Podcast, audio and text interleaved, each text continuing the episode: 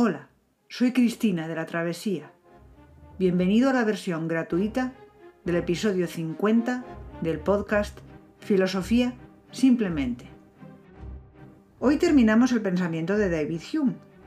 En el episodio de hoy vamos a seguir a Hume en su argumentación sobre cómo tanto la metafísica como la religión natural y la ética son cuestiones de hecho.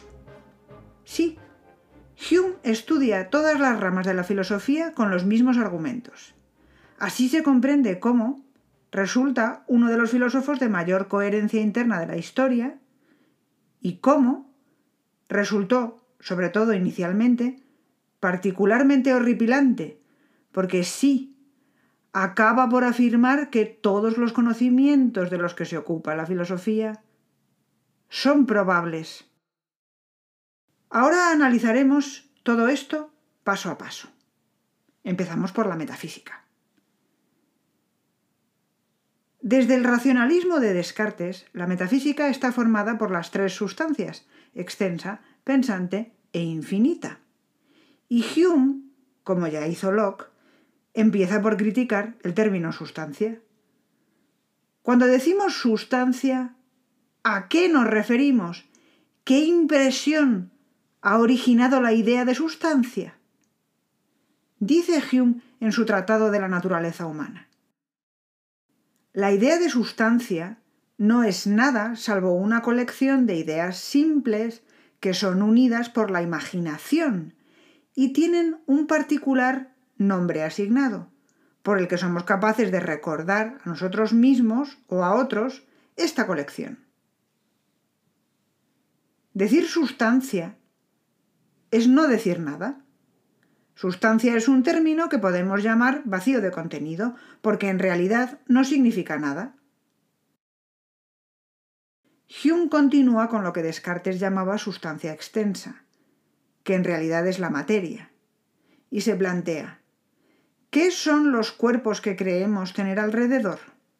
¿Existen realmente de manera permanente y con independencia de nosotros?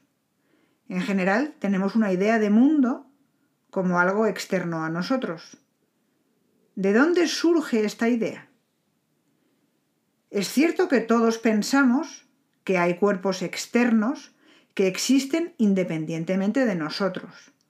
Lo pensamos porque tenemos percepciones de ellos, tenemos impresiones que nos producen ideas de esos cuerpos dice en su Tratado de la Naturaleza Humana. Ahora bien, como no se dé nada ante el espíritu que no sean las percepciones, y como todas las ideas se derivan de algo que existía ya con anterioridad ante la mente, se sigue de ello que nos es imposible concebir o formarnos una idea de nada específicamente diferente de las ideas e impresiones. Fijemos nuestra atención tan fuera de nosotros mismos como nos sea posible. Hagamos volar nuestra imaginación hacia el cielo o a los confines del universo. Nunca daremos un paso fuera de nosotros, ni podremos concebir otra clase de existencia que las percepciones que se nos han aparecido en tan estrechos límites. Este es el universo de la imaginación, y no podemos tener otras ideas que las que en él se producen. Es decir, lo único que tenemos son las impresiones o percepciones de los objetos que nos rodean. De aquí sacamos las ideas de la existencia de esos cuerpos.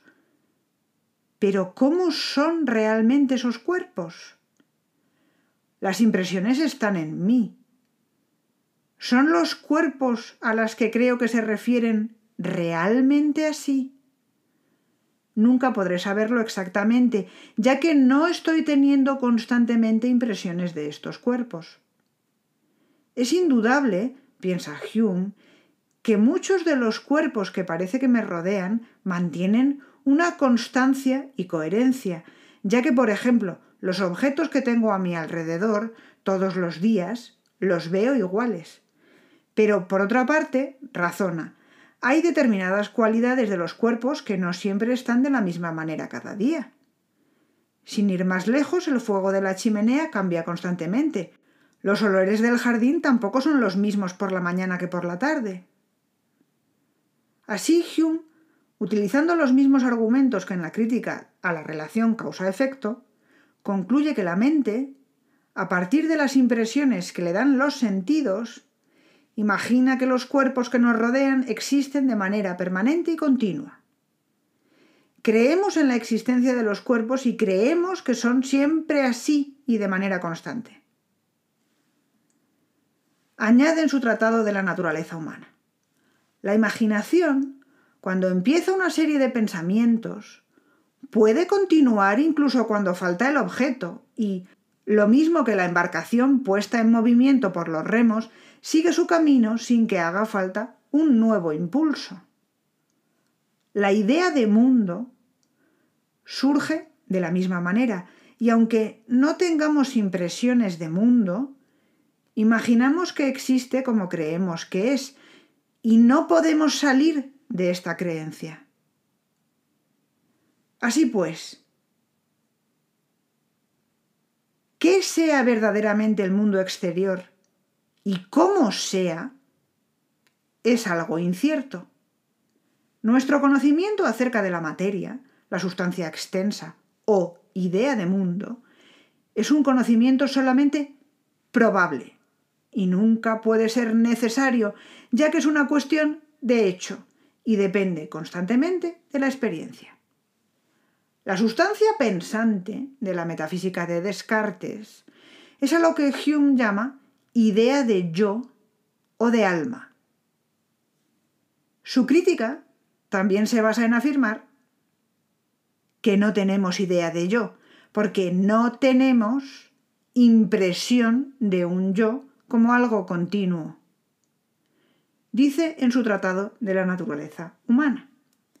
Por mi parte, cuando entro más íntimamente en lo que llamo mi yo, me encuentro siempre con una u otra percepción particular, de calor o frío, de luz o de sombra, de amor o de odio, de dolor o de placer.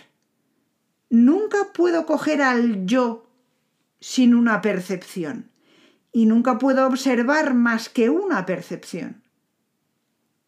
La cosa está clara no hay impresión de yo, así pues, tampoco puede haber idea de yo. Yo puedo notar que pienso, tener conciencia de que soy. Pero esto no es una impresión de yo. Además, suponer que como tengo conciencia y, a veces, percepciones particulares de mí misma, existe una sustancia o entidad pensante a la que algunos llaman alma, es simplemente imaginar y creer que esto es así. No hay base empírica alguna que sustente esta creencia. Es mucho asegurar que de impresiones y percepciones particulares e inconexas de mi conciencia de que soy, se pueda concluir que existe una entidad abstracta o alma Añade Hume, el yo o persona no consiste en ninguna impresión aislada, sino en todo aquello a lo que hacen referencia nuestras distintas impresiones e ideas. Si alguna de nuestras impresiones nos da la idea de yo, dicha impresión ha de permanecer invariable, a través de toda nuestra vida, ya que de esta forma es como se supone que existe el ser propio. Pero no existen impresiones constantes e invariables. Y, en consecuencia, no existe tal idea. Vamos ahora a los problemas de tipo filosófico que trata la religión natural o estudio razonado sobre Dios. Vayamos por partes. Según Hume, las verdades de la religión se basan en la creencia en los milagros. Y dice de los milagros en su investigación sobre el entendimiento humano. Un milagro es la violación de las leyes de la naturaleza. Y como una experiencia firme e inalterable ha establecido estas leyes, la prueba en contra de un milagro por la misma naturaleza es tan completa como se pueda imaginar que cualquier argumento de la experiencia lo sea.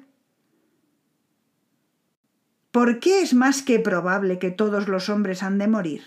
¿Que el plomo no puede de suyo mantenerse suspendido en el aire? ¿Que el fuego consume la madera y se extingue con agua? Si no resulta que se ha encontrado que estos hechos son acordes a las leyes de la naturaleza y se requiere una violación de estas o, en otras palabras, un milagro para evitarlos.